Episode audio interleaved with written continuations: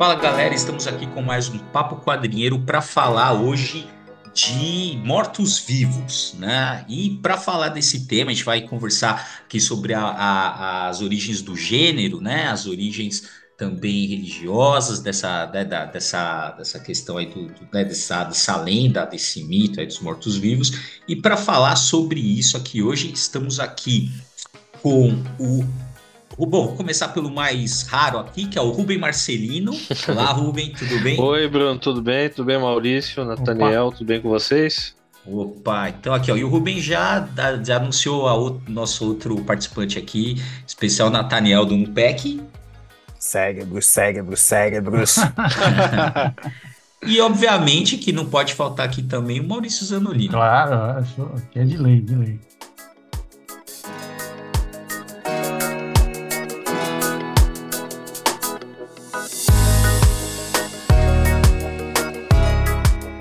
Eu não lembro se eu me apresentei, mas eu sou Bruno Andriotti Nerd Bunny. E uh, antes da gente dar a sequência aqui, que a gente normalmente fala no final, mas já vou começar para falar no, no, agora, que assim, Ó, se você tá ouvindo esse podcast, você podia fazer um. Cara, e ajudar muito a gente se você fosse lá. Eu sei que é um saco, mas vai lá no Spotify, tem que logar, tem que ser. Até onde eu tentei isso, tem que, tem que logar, tem que ser no celular. Vai lá e avalia a gente com, com sei lá, cinco, não sei, né? Assim, Todas as estrelas disponíveis. É.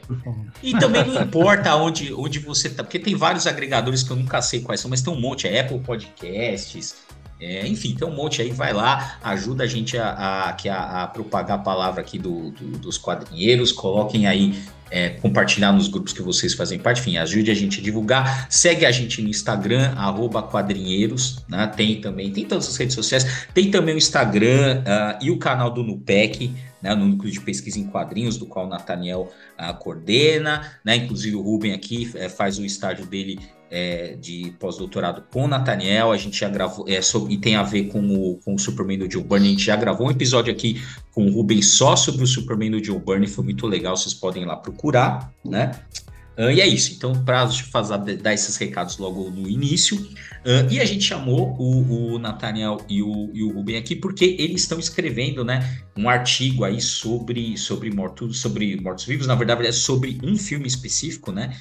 E aí a gente, enfim, resolveu uh, chamar eles para essa conversa e já vou é, perguntar para vocês, né, para a gente começar assim, uh, quais as origens do gênero, né? Porque a gente pode saber, é um subgênero, né? Zumbi, né? O terror, ele, ele né, se subdividiu em vários. A gente pode dizer, no momento que a gente fala que tem um, um gênero chamado superaventura, né? O gênero super-herói, você também poderia dizer que tem um gênero é, zumbi ou um gênero morto-vivo? E se sim, quais são as origens dele?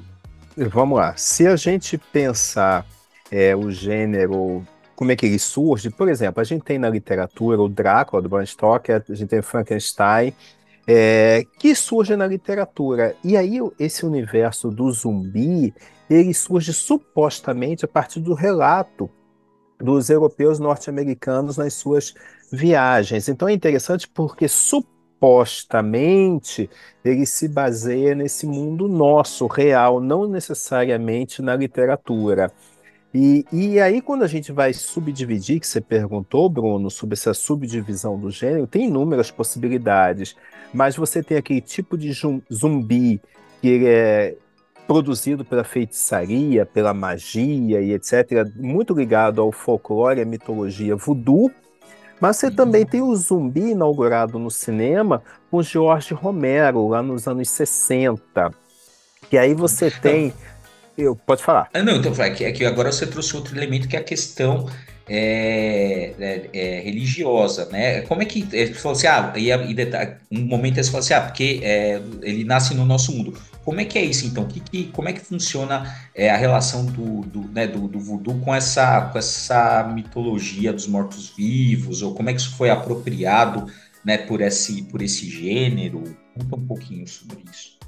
Então, é, na verdade, a palavra zumbi, uh, se você for tomar é, a questão da, da proveniência linguística, da etimologia, ela caberia melhor para descrever uh, esse, esse ente uh, do que faz parte dos, dos rituais é, caribenhos, né, que, é, uhum. que provém de religiões mais sincretistas, em que não só a, os elementos de matriz africana é, são bastante predominantes, mas há uma mistura, toda uma mistura com a questão do cristianismo também.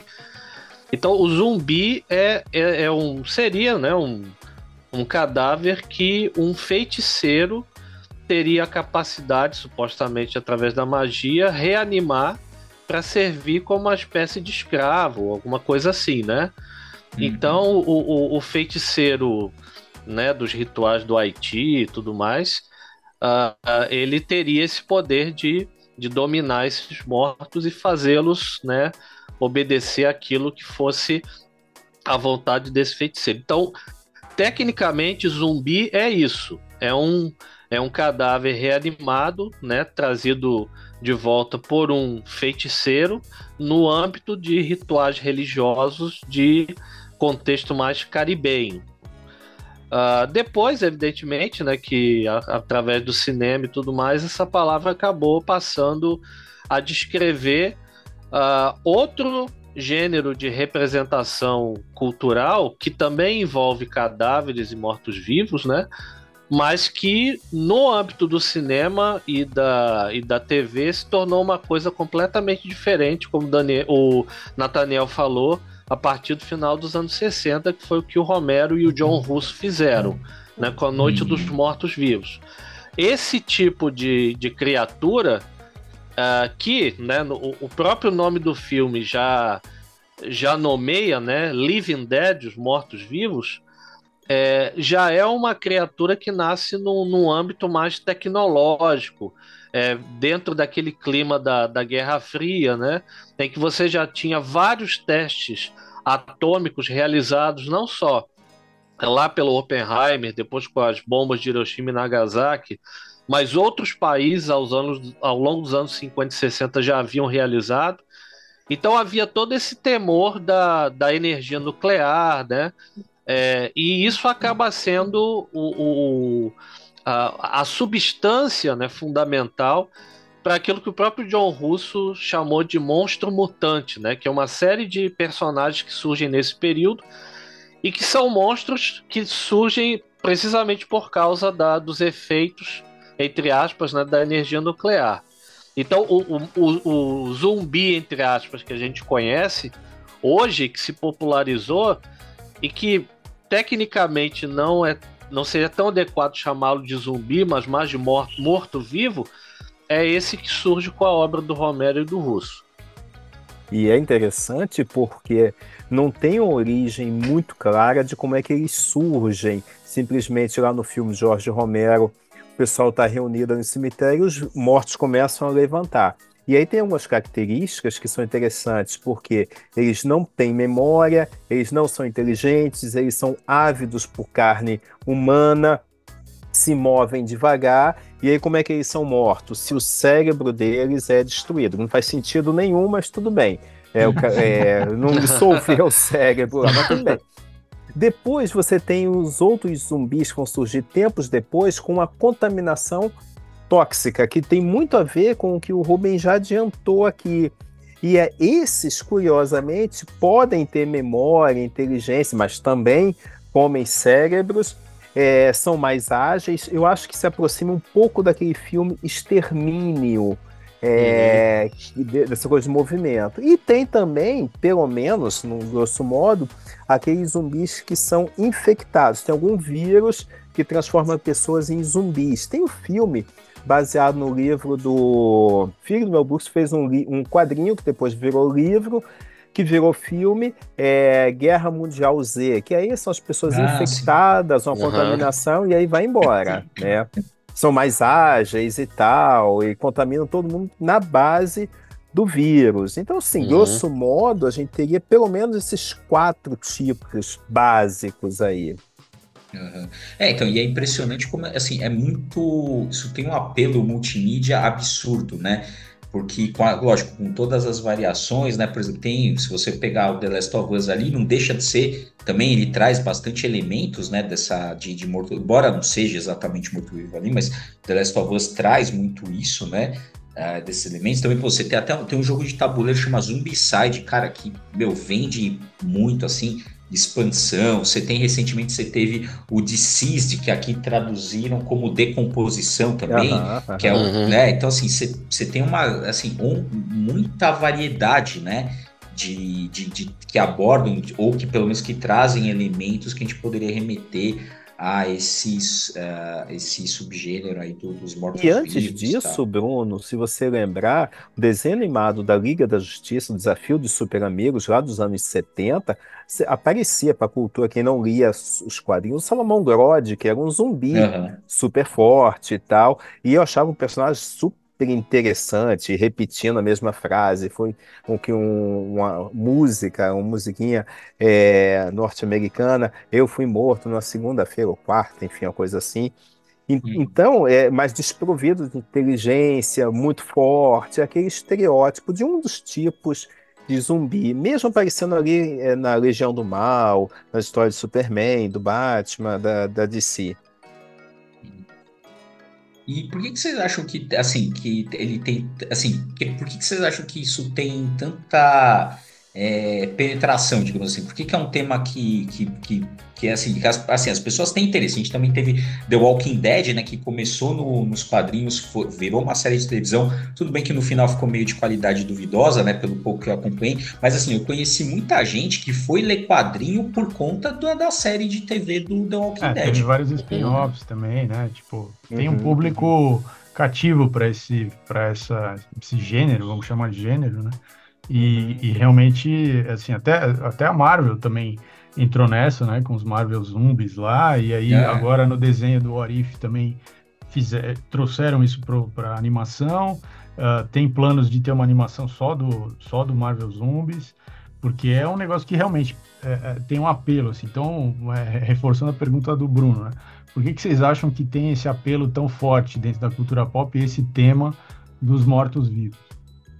Eu tenho a impressão, não sei se o Ruben vai concordar comigo, que, que a história do zumbi, pelo menos no Walking Dead, ela é periférica, tem muito mais a ver com outros dramas que são contados ali. Mas tem um filme que eu acho que é um divisor de águas nesse sentido, que também é um filme do Jorge Romero, que teve um remake é, há alguns anos, que é Madrugada dos Mortos, o remake do famoso Zack Snyder, que vocês adoram.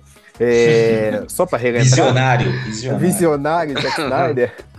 E, e o o filme original de Jorge Romero e, tanto, e no remake, você tem um grupo de, de sobreviventes está dentro de um shopping center.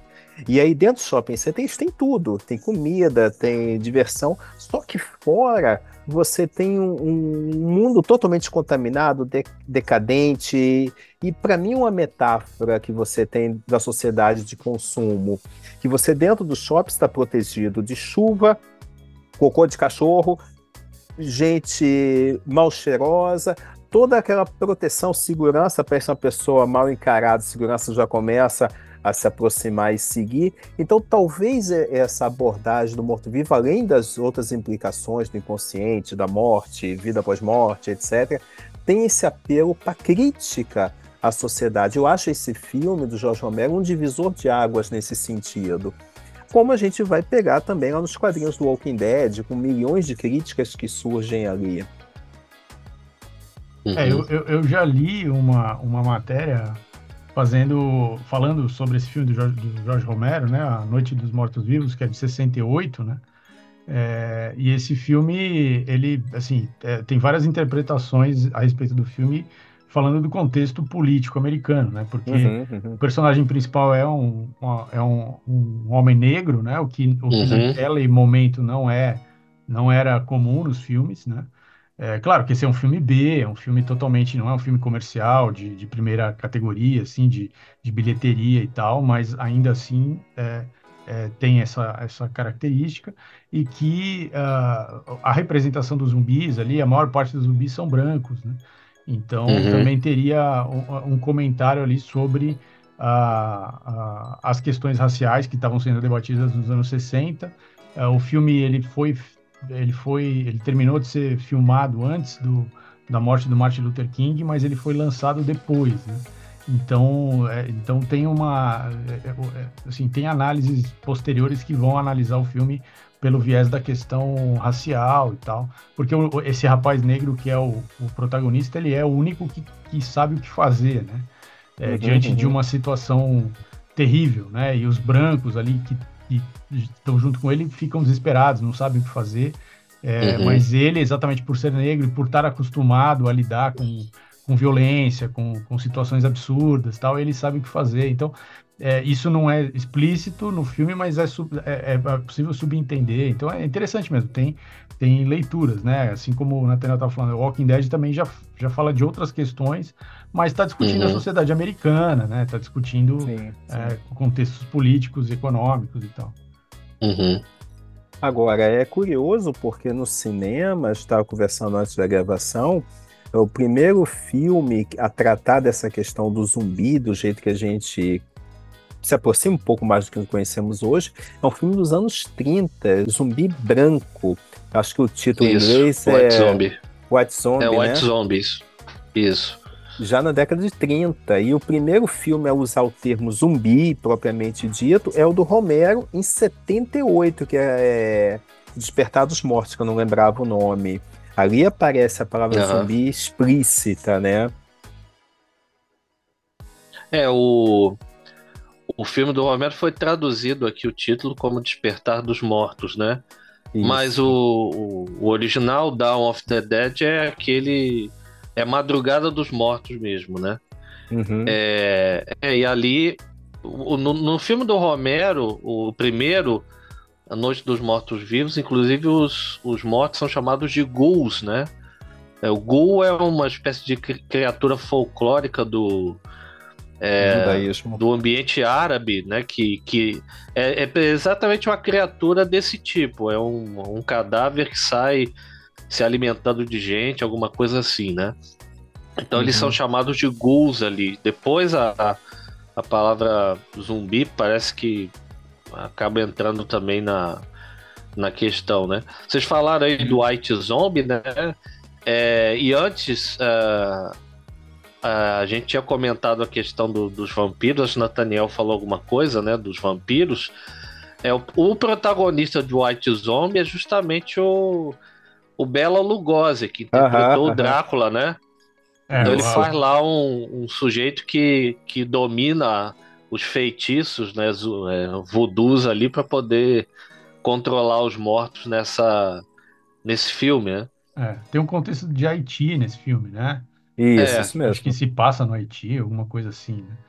Que, que tem, a, tem esse, esse, gancho aí com a história do voodoo também e tal. Então, é, é, interessante essa coisa de que, a, de que essa, a origem, tanto da palavra zumbi quanto da, dessa ideia de mortos-vivos, vem da, da, do novo mundo, né? Então, uhum. é, são as culturas que, que estavam aqui ou que se formaram aqui depois da, da colonização que, que é, né, que tinham essas ideias e que aí isso acaba entrando na cultura uh, pop da, dos Estados Unidos e, e, depois isso vai se espalhando pelo mundo, mas a partir dessa cultura da latina, né, da, da América Latina, do Caribe e tal, né? É interessante. Uhum.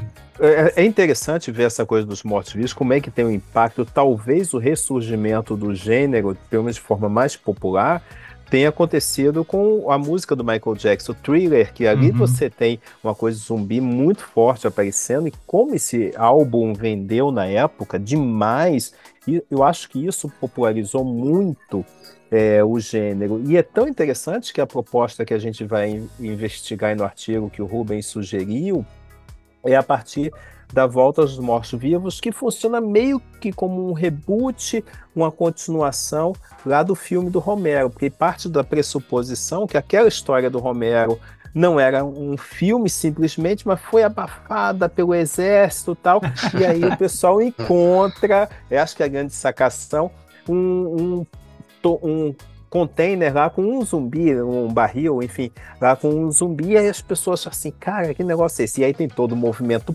punk ali, que é uhum. muito marginalizado nos anos 80 e tal, e a história tem muito humor e um final para lá de surpreendente, né? Aham. Uhum. É, o, a Volta dos Mortos-Vivos é icônico sobre vários aspectos, assim, né? É, primeiro por brincar excessivamente com o filme do Romero, né? É, na verdade, o título A Volta dos Mortos-Vivos é o título de um romance original que o. Na, rom, antes do romance, de um, do script de uma. do que seria uma continuação da Noite dos Mortos-Vivos que uhum. o John Russo escreveu. Era A Volta dos Mortos-Vivos.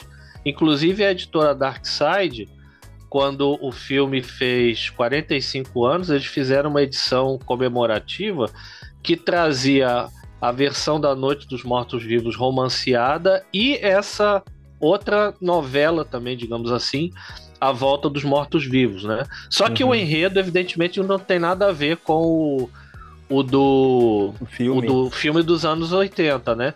Do qual o, o, o John Russo é acreditado, né, como como autor desse script que eu falei, mas praticamente o que se, no filme o que se aproveita é só o título mesmo, porque a história não tem nada a ver. Uh, aí eu, eu dizia né, que a questão que esse filme ele é memorável assim, em vários sentidos, por brincar com a Noite dos Mortos Vivos, até fazendo chacota desse negócio do cérebro, né? O Nathaniel uhum. já brincou, né? O troço não tem sentido, porque o, não só os caras tentam resolver o problema no, com o primeiro morto-vivo que aparece no filme, metendo uma picareta na cabeça dele, que não dá em nada, o, o morto-vivo continua se mexendo, se debatendo, como também tem uma inversão no, no, no, nesse universo aí, de que se no universo do Romero você mata o zumbi atirando no cérebro dele, no universo do A Volta dos Mortos-Vivos, não só você não mata atirando no cérebro, no olho, no peito, em qualquer lugar, o zumbi continua de pé e vem atrás de você, como é justamente atrás do seu cérebro que ele vem. Uhum, uhum. Então, esse filme, especificamente, os zumbis não comem carne humana, o que eles vão atrás é do cérebro, né? Uhum. Eu acho que talvez isso tenha aí uma grande brincadeira mesmo dos caras dizendo com. É, jogando com esse elemento simbólico do cérebro e tal.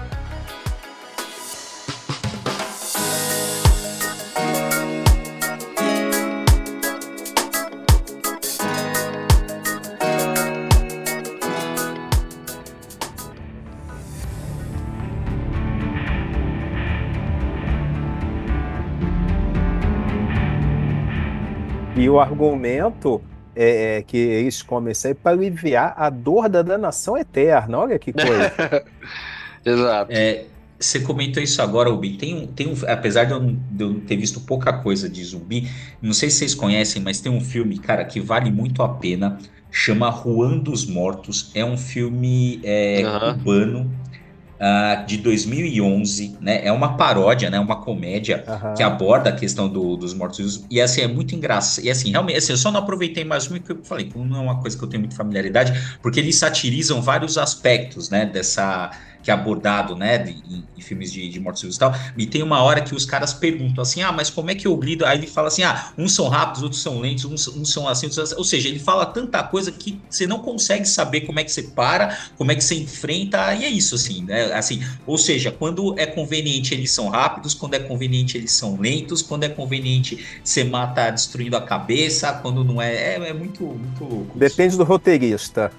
É, exatamente. E às vezes depende da nesse, é, no mesmo filme, porque uma coisa, isso tem a ver também com a questão da suspensão da descrença, né? Porque tem filme que é muito engraçado. Tem hora que né, é, eles estão rápidos, tem hora que eles estão lentos, tem hora que o cara consegue fugir, tem hora que não consegue, mesmo ele, ele podendo, né? Então tem, tem muito isso. Uhum. Eles fazem essa sátira legal. E aí, só para dar um adendo para quem quiser, é óbvio que a. Que a que a culpa de Havana tá sendo dominada por zumbi no filme é dos Estados Unidos. É óbvio, né?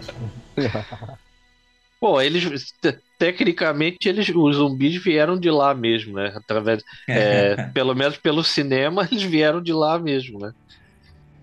É, exatamente. E, e aí você tem os zumbis urbanos, por exemplo, naquele filme é, Extermínio, que tem muito a ver com o Walking Dead na, na série, nos quadrinhos, que o cara sofre um acidente, entra em coma, quando acorda no hospital, o mundo já está decadente. E tem uma cena lá brilhante, icônica, você tem perto do Big Ben toda aquela avenida deserta e ele caminhando por aquilo. Aquilo é fantástico, absolutamente lindo como eles conseguiram fazer aquilo, né? Essa, algumas dessas produções é, contemporâneas costumam, né, assim como a Noite dos Mortos-Vivos, perdão, A Volta dos Mortos-Vivos, costumam é, fazer bastante referência aos originais do Romero, né? Uhum, uhum. Na, por exemplo, se eu não me engano, no, no terceiro filme do Romero, que é O Dia dos Mortos, é, tem uma cena inicial lá e tal, numa, justamente de uma, uma, uma rua deserta, né? Que uns poucos sobreviventes que vivem lá num bunker militar, eles estão de helicóptero indo atrás de possíveis sobreviventes. Eles vão para uma localidade lá e tem uma avenida enorme, tudo deserto, né? E jornais que é, velhos que, que o vento vai levando trazem a, a, manchete, né? Os mortos caminham e tudo mais. E esse, esse tipo, é, por exemplo, essa, essa, imagem né, dos jornais mostrando isso é, é reutilizada lá na, no Resident Evil, no, no primeiro, no final do filme e tal. É, então, geralmente essas produções mais contemporâneas, se você olhar bem, vai ver geralmente é, homenagens ou referências a, a, a, detalhes dessas produções do Romero. Uhum, uhum. Agora, eu, eu não tenho como negar que o, o meu filme favorito de zumbis também é uma paródia que todo mundo aqui deve ter visto, que é o Todo Mundo Quase Morto. Uhum.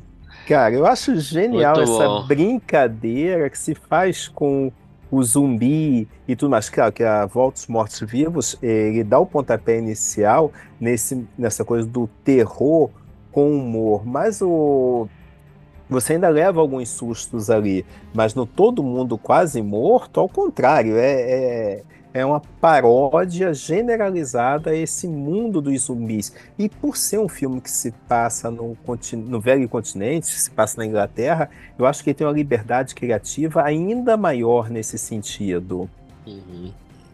Muito legal. É, e, o, e, a Volta dos Mortos-Vivos também teve vários, várias continuações, né? Que não são exatamente continuações, mas são, são versões, né? Foram feitas tem a Volta dos Mortos-Vivos 2, porque o primeiro filme é de 85, depois em 88 Isso. fizeram a, a sequência. Mas uhum. tem um Volta dos Mortos-Vivos de 93, tem uma Volta dos Mortos-Vivos de 2005. É, então é, uma, é um negócio que, assim, de vez em quando a indústria retoma isso, né? Olha, são todos sofríveis. eu dizer o mínimo. Eu imaginei. O 2, o dois, assim, é, é já, já vai mais pro lado da comédia, né? Sim, né? Muito é, mais pastelão assim. do que é. é. E é meio que uma, é uma réplica do primeiro, né? Praticamente. Uhum. Mas de, do 2 em diante, cara. O 3, talvez. Porque já é um outro contexto, mas olha, a coisa só vai com, com perdão do trocadilho infame, né? A coisa só vai se decompondo cada vez mais.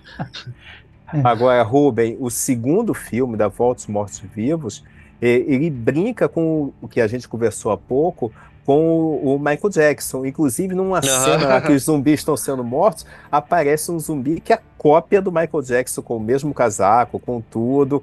Então, assim, essas autorreferências é, são coisas pontuais que salvam o filme, mas assim, esquece, só foi feito o primeiro e acabou.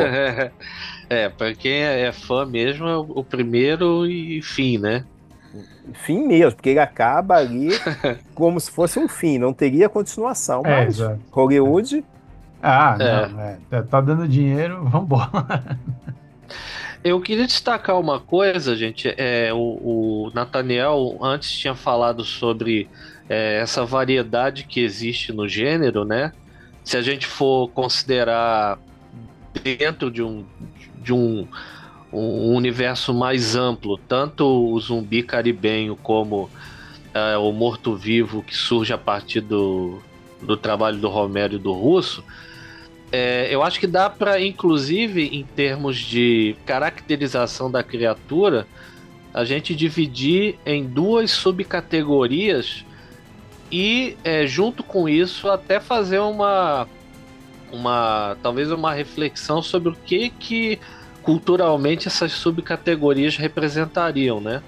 Porque de um lado, por exemplo, você tem o zumbi do ritual caribenho, que ele não representa nenhum colapso social, ele não é necessariamente uma ameaça para as estruturas sociais. É uma criatura que vive de forma letárgica e que está completamente sob controle de uma força superior que geralmente é de ordem religiosa. Exceção é o filme do Ed Wood, de, do final dos anos 50, uhum. o Plan 9 for, from Outer Space, né? Que é, o, que é um filme de, de mortos-vivos também, mas que os mortos são controlados por alienígenas, né? uhum. né? Os alienígenas fazem os mortos voltar à vida justamente para tentar alertar a humanidade com relação a, aos é, ao tratamento que é dado ao planeta, à ecologia, é uma coisa meio ecológica mesmo, né? Uhum. É, também o, o nosso Bela Lugosi participa desse é, filme, sim. né? Uhum. Então, mas ainda é essa coisa de que o zumbi não representa, pelo menos a, numa escala é, mais generalizada, uma, uma ameaça de colapso social, né? É, existe um controle geralmente de ordem transcendental, seja religiosa, seja extraterrestre, que mantém a criatura e de certa maneira faz com que ela se encaixe num propósito. Tem uma razão, uma razão consciente pela qual esses mortos estão de volta e fazem o que fazem. Agora, no, no gênero criado pelo Romero, isso nada disso existe. Né? Os mortos não se sabe por que, que eles voltam à vida.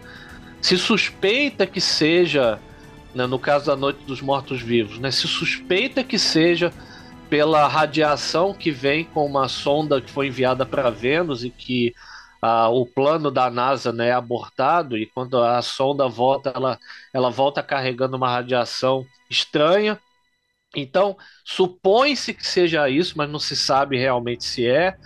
Né, os mortos eles não têm assim nenhum controle, não, não existe uma inteligência suprema mandando eles fazerem o que fazem, né? Se movimentarem do jeito que se movimentam. O que eles fazem não tem absolutamente nenhum sentido.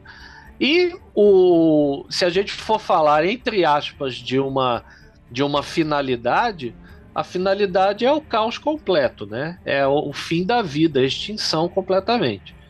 Então eu acho que são duas, dois subtipos que trazem criaturas que, do ponto de vista filosófico, social, representam mensagens completamente diferentes, né? Pô, excelente é, essa... a sua ideia, Rubens. É, é muito é, bom. Porque, é, porque agora eu lembrei, né, falando isso, a, né, por exemplo, lá no DCs, né, no Decomposição, a, é, é, é, a forma que eles vão abordar a equação antivida, né? Na verdade, uhum. aqueles que são que seriam né, mortos-vivos, eles são simplesmente tomados pela, pela equação antivida, né? Que, e aí no, por aí no The Last of Us você tem né, é uma questão, é um fungo, né? Que inclusive até a parte real da coisa é bem, é bem curiosa, né? Isso é, eu acho que esse é um dos esse é um dos fatores, acho que fez tanto sucesso, é porque, cara, é uma, é uma coisa muito, muito plausível, né? Assim, pelo uhum. menos, do, né? É, aquilo até, inclusive, lembro que quando saiu a série agora, teve, várias, teve até essa matéria da BBC falando o quanto aquilo seria possível, né? Uma vez que teoricamente já ocorre na natureza, né? De, com outras formas de vida, achei bem interessante essa sua proposta de, de subdivisão aí desses, desses tipos, mas também a gente poderia né, fazer outros que é do tipo assim, ah, se é uma coisa, né, isso aí é geral, se é uma coisa mágica ou se é científica, né, também teria essa, essa outra essa outra possibilidade né, da gente fazer essa, essa visão aí do, do propósito. Achei bem interessante esses elementos aí que você trouxe para a gente tentar fazer uma, uma subdivisão. E aí, outra pergunta que eu queria fazer, aproveitando essa, né, essa observação que você fez, assim, tá, se é tão, a gente viu assim, pô, se é tão diferente, assim, uma coisa da, né, assim, as abordagens e os cenários tal, embora se você jogar é, no, no, no Google aqui, aparece assim, sim, é, considera-se um filme de zumbi, ou então zumbi, um, um gênero, um morto-vivo, um gênero. Mas assim, se é tão diferente, quais seriam, vocês conseguiriam me dizer quais seriam os elementos assim que, que caracterizariam esse, esse gênero? Se é tão diferente assim, existiriam? Ou a gente só, é, só porque parece morto-vivo, a gente na nossa cabeça isso acaba virando um gênero que na verdade isso não tem muito fundamento? Como é que vocês veem isso? Eu acho que dá para distinguir sim. Por exemplo, Uma Noite Alucinante, eu acho que não é um filme de zumbis, embora você tenha possessões ali, gente morta voltando à vida. Nesse sentido, não seria um filme de zumbi, exceto talvez o terceiro filme. Por outro lado, o zumbi, é, seja inteligente ou não, que coma carne ou cérebros, etc., que se movimente rápido ou não, é, você tem uma característica que é essa coisa de ameaçar a humanidade, ameaçar o status da sociedade, a desordem que o Ruben lembrou muito bem. Então é um, sujeito que se levanta do mundo dos mortos, age, mata contaminando ou não, e aí isso gera uma anarquia na sociedade. Eu acho que isso são características essenciais. Seja o zumbi é, com pano de fundo religioso, de científico ou sem nenhuma explicação. Uhum. Antes de passar a palavra para o Rubens, só queria é, comentar que agora você falou isso, eu lembrei daquele. É um quadrinho que depois virou filme, que é o 30 Dias de Noite, que assim, uhum. eles chamam de vampiro, só que se você lê o negócio, se você vê o negócio, é zumbi. Apesar de na, na, na, história toda eles dizerem que, que, são, que são vampiros, né? Mas na. E aí você também comentou que assim, ah, mas o, a gente poderia entender né, o, o vampiro como um tipo de. Bom, ele é um tipo de morto-vivo, mas ele não seria um tipo de zumbi né? Aí comenta, desculpa aí só fazer esse adendo. Vai lá, Rubem. É, eu aproveitando que você falou sobre o vampiro, né? Eu acho que é, a gente pode também abordar essa questão das características distintivas, é, tomando o vampiro como comparação, né? Uhum, Porque uhum. o vampiro, pelo menos como foi consagrado lá pelo Bram Stoker, né? E no Ocidente, basicamente, é o, o tipo de criatura que a gente conhece, embora o que a gente chamaria de vampiro possa também é, é, enquadrar alguns outros tipos de criaturas aí que você encontra né, no folclore mundo afora, mas via de regra, quando se fala em vampiro, geralmente o que vem na cabeça da gente é o, o que o Bram Stoker né, e, e outros autores ali contemporâneos, um pouco antes, um pouco depois dele, é, estabeleceram. Né? Esse vampiro ele é, ele faz parte de uma de primeiro de uma sociedade, né, que geralmente é elitizada, né? É aquela sociedade aristocrática lá do século XIX, né? Muito caracterizada por um, um cientificismo que teoricamente daria à humanidade todas as respostas, né? Ao lado disso, paradoxalmente, uma, uma, uma, uma predominância ainda da cultura, uh, da moral e da devoção religiosa cristã né, na Europa, esse negócio todo, que inclusive é, são elementos simbólicos decisivos para a construção da lenda do vampiro, de acordo com é, a, o romance do Bram Stoker, né? É, e esse e, e, também o elemento romântico da coisa, né? Você tem o vampiro que não é simplesmente um sugador de sangue, né? Mas na, na no melhor estilo, né, da, das características culturais do romantismo, é aquela criatura, né, que padece com a solidão, né? É aquela criatura que uh, também é, é acossada por uma moral religiosa que muitas vezes aprisiona é, e coloca limites, né, é, inclusive sociais, muito estritos. É, e, e, além disso, é uma criatura que facilmente se passa por um ser humano comum e que se utiliza né, ou se vale justamente da estrutura da sociedade uh, inclusive do ponto de vista do status, né, para poder é, é, satisfazer a sua sede de sangue. No caso dos mortos-vivos do, do Romero, do Russo, tudo que veio depois, né, baseado neles, é, você tem uma criatura que é completamente uh, representativa do inverso do que seria uma sociedade organizada, né? Uma, quer dizer, o, o, o Nathaniel comentando antes, né, sobre o, o Despertar dos Mortos do Romero, né, sobre a questão do shopping, que é um ambiente bastante higienizado, digamos assim, né? Quer dizer, nesse filme você vê que o zumbi é exatamente aquela criatura que está completamente fora desses padrões né, higiênicos, organizacionais é, e culturais que uma sociedade minimamente organizada do ponto de vista ocidental estabelece, né? inclusive no que se refere à questão da cognição. Né? Esses, esses mortos-vivos eles não pensam, não raciocinam. No máximo que eles têm são fragmentos de memória que fazem com que eles emulem comportamentos que eles tinham em vida, mas que não têm mais qualquer significado. Né? E essa compulsão né, por, por carne humana, mas que não é ao contrário do, dos vampiros, com o objetivo de mantê-los, entre aspas, vivos, né? Ou mantê-los fortes ou, ou com seus plenos poderes em dia. Mas é algo que simplesmente, dentro da, da, da lógica desse universo, é, não, não tem nenhum sentido aparente, só serve mesmo para provocar o terror, o desespero, né? E acentuar ainda mais essa, essa coisa do caos. Uh, aí, mas aí alguém pode dizer, ah, mas na volta dos mortos-vivos você tem zumbis que falam, né? Que pensam, é, essa coisa toda e tal. Mas mesmo ali, com todo esse, esse componente da anarquia, né? Eu acho que é o talvez uma uhum. palavra que muita gente já usou para se referir a esse filme, mas eu acho que define bem, talvez até a gente poderia aceitar que se criasse a partir da volta dos mortos-vivos um novo subgênero, né?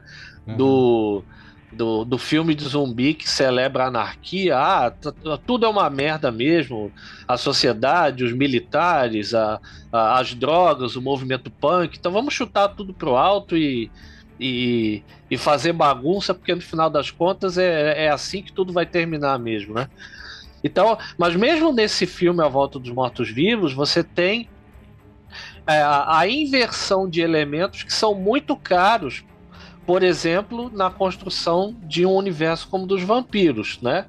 Ah, no, no caso do romance do Bram Stoker, é, tá tudo dentro de um universo do cristianismo que é plenamente respeitado e é levado a sério, né? Então o vampiro ele tem que fazer a sua a sua, o seu local de descanso num lugar sagrado, né, em, em cima de túmulos, né, cemitérios, porque são considerados no âmbito católico, né, locais santos, né, porque é dali que vai vir a ressurreição e tudo mais. É, o vampiro ele perde as forças ou ele é ameaçado pelos símbolos católicos. Agora você vai para a volta dos mortos-vivos, já começa com o fato de que o nome do cemitério de onde os mortos levantam é Cemitério da Ressurreição. Uhum. né? E então, eu, eu queria te perguntar especificamente sobre isso, porque a ideia de ressurreição da carne, que é uma ideia central do cristianismo, né?